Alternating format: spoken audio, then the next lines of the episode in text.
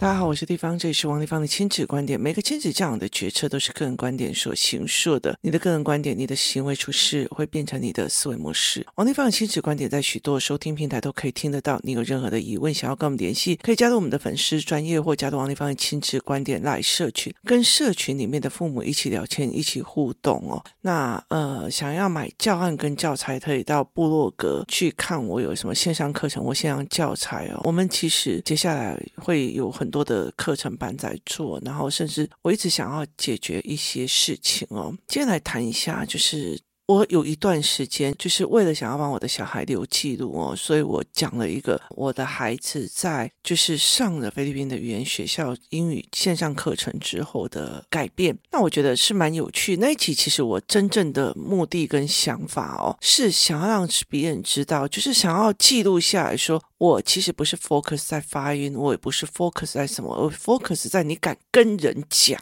就是你敢跟人讲这件事情哦，然后那个时候我在菲律宾的时候，我在宿务的时候，我人生最大的开心就是他们一去上学之后，我每天去各个的一个所谓的语言中心去跟人家聊天，去看他们的中文经理去什么样。所以其实我的通讯录里面有非常非常多的这种中文经理或者是中文的的人这样子哦。那我记得我有一次一刚开始的时候，我就找到了一家台湾人在。菲律宾宿务里面开的一个所谓的语言中心，然后那个时候我就就去跟对方联系，然后说我要去看。我记得那个时候我还有在我的社团做直播，让别人看到说，哎，那里面的状况是怎么样哦？那它其实是一个非常有趣的一个地方哦，就是这个人他其实是一刚开始就是被家族企业带过去那边工作的，所以他已经后来在慢慢在那边认识。那有时候好玩的一件事情是我去。去的时候呢，这位校长刚好在台湾，所以那那时候就请了一个他们里面的中文的人在帮我做招待。那刚好是他的外甥吧，还是外甥还是侄儿这样子哦。那他很有趣哦，就是我很赶啊，反正我就是坐着计程车到那边，然后就开始开始参观，然后呢就搭上他的欧多拜，你知道吗？摩托车，然后去一间间去看，跟他们配合的旅馆，也意思就是说，你如果要住他们所属系列的旅馆哦，他们会是签约的是。哪一家住宿的位置啊？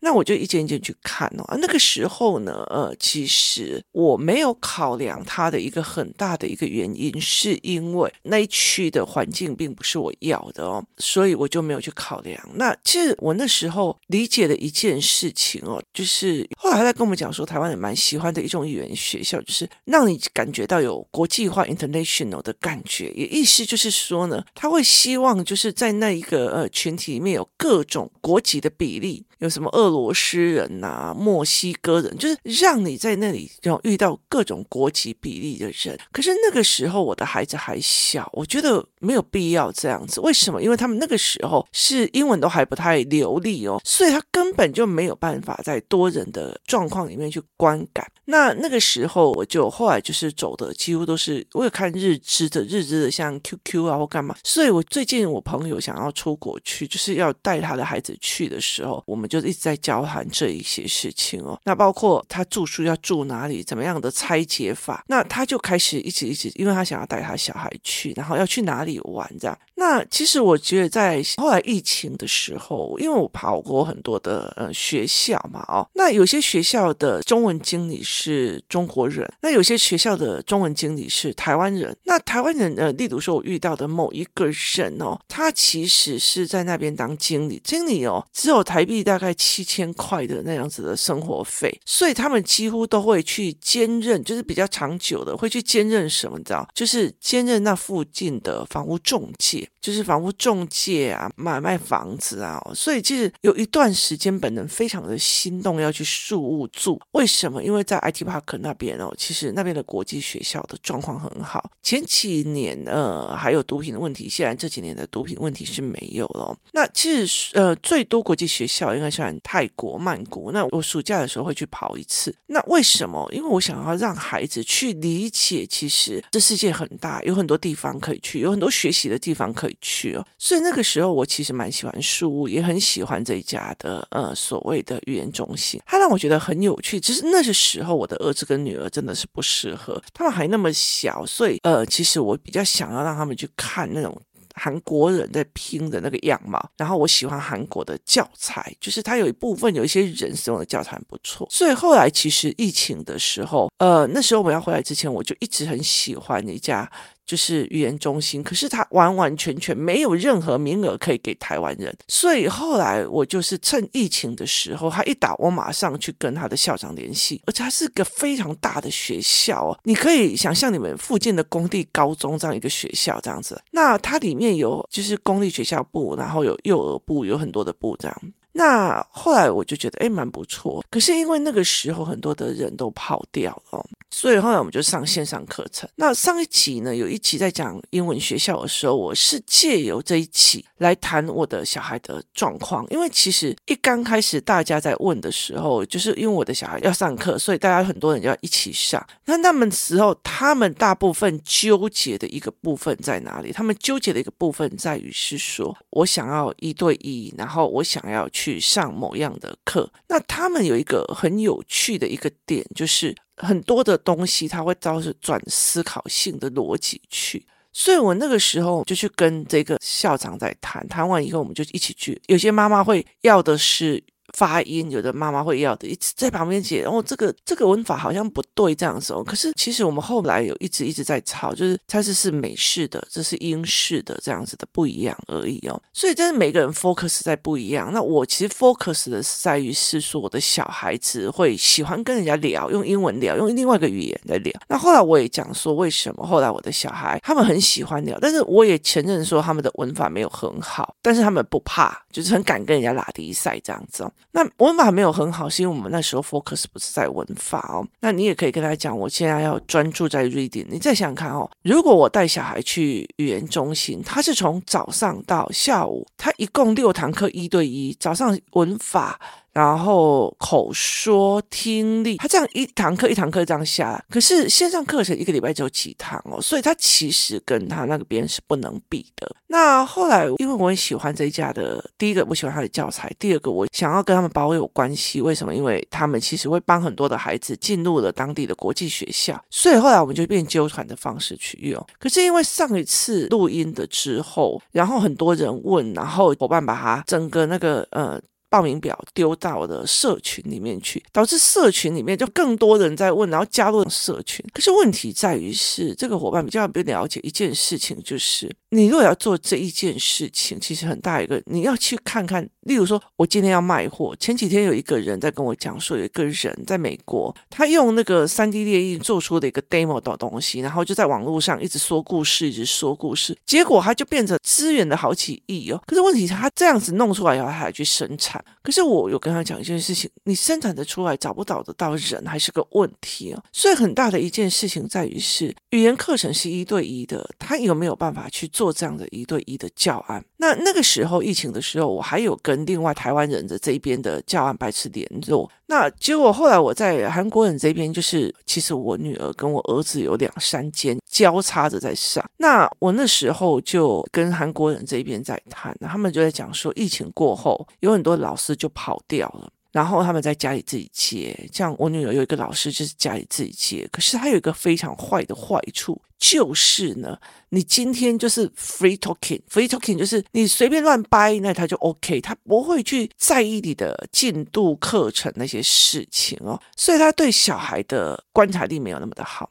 然后你掰五十分钟也是掰五十分钟，你你正式上课更累，所以其实自由的这一部分，后来我就不考虑哦，因为我觉得他们到时候就是跟你打比赛打完就好了这样子。那我就一直很喜欢我们原本这一家。那后来他就说，呃，因为很多人都还就是去做跑单帮，然后另外有一件事情就是疫情过后，他们老师要进去教室里面上课的意愿很低，然后还要有很严格的训练哦，所以对他们来讲哦，他们呃能。留到的老师比较少，所以其实他们每天都在争人，每天都在争这样子哦。那其实现在等于是疫情过后，疫情过后非常的有趣哦，就是你有本事去吃掉的人，就是你还有留有现金去吃掉的人，就是是老大。我另外一间韩国的那个呃系统，他就是他留在那边哦，把所有就是别人刚投资完，然后还没有回本，就遇到疫情，真的很倒霉的，他就去把它整成吃下来哦。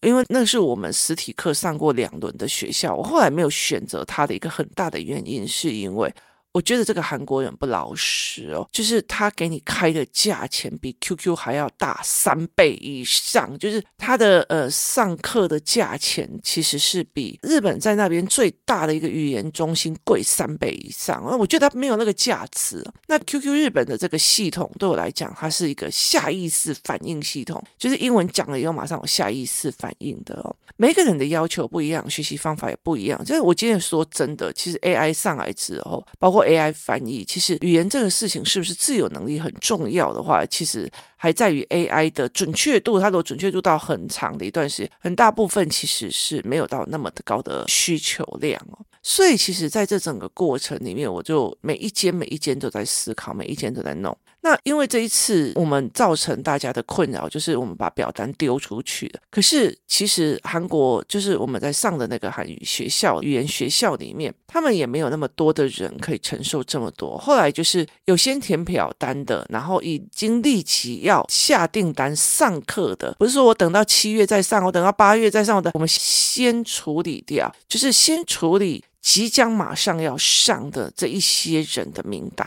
那这一些人的名单，我们就会赶快就是把它弄上去哦。为什么？因为他的名额是有限的。那可是有那么多人的问，那我后来就去再去跟梁先聊，这样子，就是跟另外一家的台湾人的校长在聊。这个校长让我觉得非常非常的厉害哦。为什么？因为那时候疫情一用的时候，他就马上转成线上系统，他就跟一个所谓的集团合作，然后。然后变成了一个线上系统，然后进去它的线上系统之后，你可以登录，登录了之后呢，你就可以去预约下个小时我要上什么课，我内容想要上什么。然后如果那个老师那边 OK 的时候，你就马上可以上。那有些人是固定的，例如说星期日下午三点就有固定老师在他们的那个校区里面，所以呢，其实你如果固定在那个时候上课，那你就会有固定老师。可是如果是像我好了，忽然。星期一早上想练练英文，我就下单，我就说我等一下要上一下英文哦，然后老师 OK 了。然后星期三又想要下一下英文哦，他 OK 了。那星期日要想要下一下英文哦，好 OK 了。好，那我可能遇到的就是不同老师。然后呢，它是点数系统，就是你买了账以后，付了钱以后，它是用点数来去看你要上什么课，你知道吗？工作室里面有个小孩，他其实是三语家庭，然后呢，但是他很讨厌英文，他觉得这就不 OK。可是后来他跟我们一样上英文课之后，他妈妈再把他带去那边跟老师相见欢，他忽然发现，哎，这些阿多高我都可以跟他聊天了，整个英文的意愿非常非常的高昂哦，他意愿就非常非常高昂，意愿就非常非常的好。所以他们就会非常的还是想要去做这一块。那最重要的一个原因在于是他这样子的一个思维。所以我就会在想一件事情，我的女儿跟我的儿子哦，他们也很喜欢去跟，例如说 David 老师啊、Cherry 老师啊这样聊天，他们每天都聊得很开心哦，然后口语也很厉害这样子哦。那我就想一件事情哦，那遇到外国人，他们有没有办法？还是他们只就是局限于他们这两个英文老师的过程里面呢？那我就在想说。哎，对，但是我还没有一定一定要跑到这么远的地方去，所以我就想了一件事情，我就在想一件事情哦，是不是有办法、有能力、有可以的一个状况之下，后来我就跟这个老老板在聊，我说以前我觉得你们的课程。跟现在的课程是完全不太一样的，就是那时候我不需要，现在我忽然觉得我的小孩需要的，因为工作室那个小孩可以跟人家讲英文，然后后来去到那边看到老师之后，整个人就觉得自己很 OK 的，可以聊了，所以我就觉得，对，那我为什么不要让我的孩子去尝试这一块呢？他大概是一堂下来大概是三百块有找，那我就跟他讲说，那我为什么不要去买多点的堂数，然后这一些堂数呢，让他随时在寒暑假的时候就可以上去，然后谈，然后上去去做。那这样子，他们就可以每天有不同的人可以跟他聊天。你了解的意思吗？我固定老师，不同老师，然后跟可以跟所有人聊天，然后不同议题这样聊。这忽然觉得是我下一个步骤可以去让孩子练的。我那时候就好兴奋哦，因为第一件事情是我发现了这个台湾人，他没有回来就就是觉得疫情怎么那么倒霉哦，他把原本的很快的就收起来，然后变成线上的，然后甚至台湾有很多的系统是跟他们合作，然后甚至有一些呃学校啊干嘛，他们有跟他们合作，你们上的线上课，然后一对一的英文很多的时候是他去做媒合的，那所以他有很多的师资，然后很多的老老师，然后很大的一个系统是他在这上课的系统是 free 的，是自由的，甚至你可以自己去输入你的文，他就会用赖提醒你快要上课了，然后跟我们这种，例如说我们是这种跑单帮的啊，或者是就是比较小型的，是完全不一样，还是一个很架构型的线上课程哦。那我觉得非常有趣的一件事情就是，他把原本的那个教室弄掉，换了一个新的教室哦，然后他又去买了一个所谓的的度假村，然后以后想要做亲子游学团。那我后来就想说，哎，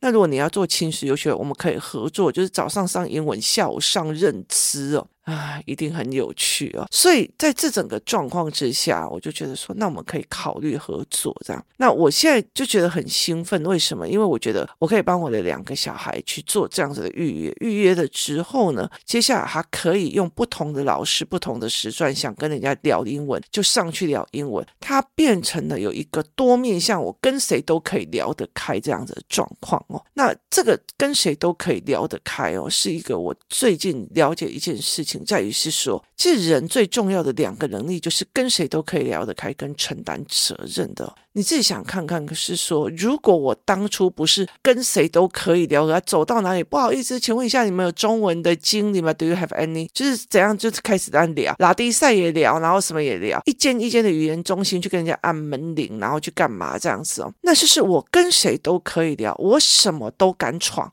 的一个很大的东西，是因为我跟谁都愿意聊，所以这一件事情其实已经在我女儿十一岁，我现在女儿十六岁的，她等于在五年前我真的乱闯里面积累出来的人。那后来我发现，她的系统、她的逻辑其实可以让我参考，包括说有很多的小孩他们想要上，这是观点还是事实？这个可信度是怎样？这些研讨我可以用我的活动员借由他的系统或其他系统去做线上一对一的教学。所以，如果你的小孩华语文不行，你要在当地，例如说你在纽西兰要找华语文老师或干嘛，或者是你想要教他台湾的认知系统，那其实我可以没和台湾的活动带领员，然后用我的教案去跟他一对一练。练完了以后，那你可能买多少的教案，买多少的会员才可以过来一起用？所以我也可以去做这样子的合作模式。所以，其实跟谁都可以聊，跟什么事情愿意承担说对不起，我们把报名表单弄到上面去，导致大家以为我们哦，我们可以报名，可以干嘛？有的没有的。可是问题是在于是原本的韩国学校吃不了这么多的学校，所以我只好一个一个去把所有我在宿务里面，我甚至假装我要去买房子。去就问别人说：“哎，你们那边有没有线上课程？”因为我们之前认识的很多的中文经理，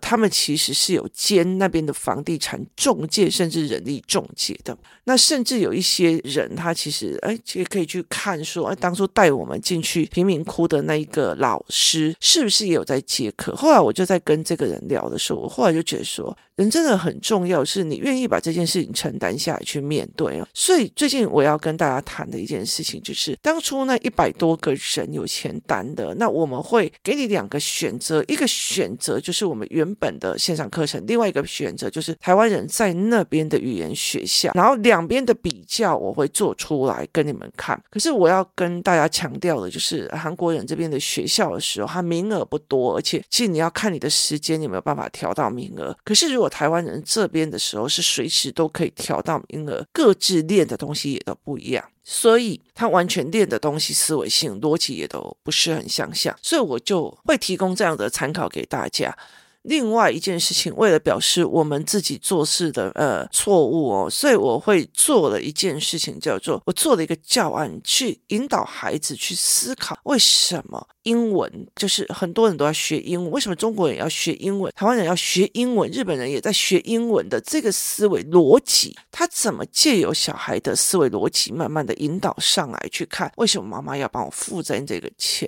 去做这一块哦？那如果接下来你们真的有成交了，其实我们也没有赚钱，因为我不是中介，我没有中介，所以其实我只是用团购的方式，所以其实不能这样做。那我就会跟台湾校长这边是，如果你们试上，而且有就是买课程的，我会给这一份的教案。然后如果你们真的没有办法自己教，想要线上一对一的跟我们的活动带领员一起引导这个孩子去上课，上这一门课的话，我们就优先让你们过来跟我们一起，就是上这门课。这是我现现在目前为止在所谓的英语的学习的这一块可以做到的一个状况哦。那对我来讲，其实我觉得线上课程是一个好处了。为什么？你今天如果在安亲班，这个安亲班换一换换去那个安亲班，这个安亲班换去那个安亲班，对孩子来讲会觉得说我是不是很烂，或者是甚至他学到的是你在嫌老师。可是线上课程，因为你永远都在你家里面上，然后线上上的时候，你就觉得哦，我跟这个人也可以聊天，跟那个人也可以聊天，一直在切换老师聊天跟思维的概念哦。所以其实我后来就会理解了一件事情，就是说每一个时段的英文养成有每一个时段的要求。那我们那一天去看的时候，有看到一些就是包括呃情绪有状况的孩子，他这样线上课程，那他的状况这样，他其实就会让你比较不会觉得说，哎，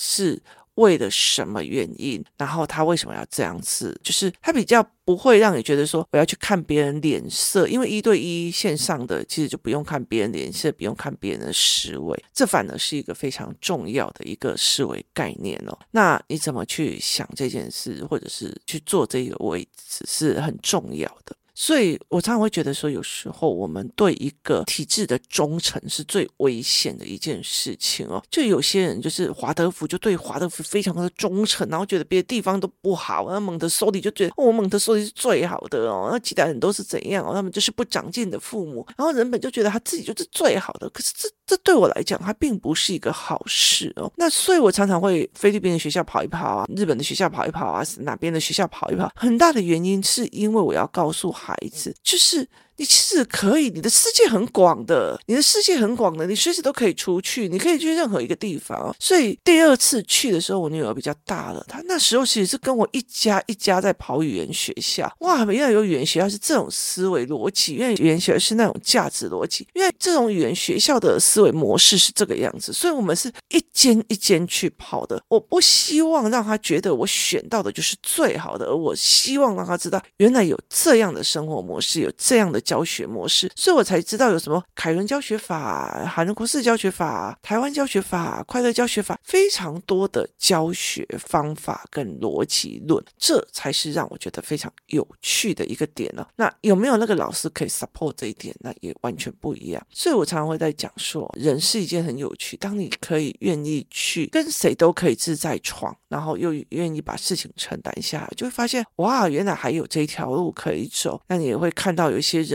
他遇到事情就先抱怨疫情，他没有，他完全没有停下来，开始转线上，而且现在目前为止，他整个线上的系统非常非常的庞大，那也是非常有趣的一件事情哦。所以这件事情才是让我觉得值得大家去思考一件事情：你真的要讨公道吗？真的遇到疫情的时候，如果你是讨公道，要变个是非的妈妈，我真的很想去问你说，当疫情来了，这些语言中心他跟谁讨公道？他跟谁？辨是非，最重要一件事情就是认了，快点跑，快点再换一个方向，赶快跑，这才是最重要的一个问题。今天谢谢大家的收听，我们明天见。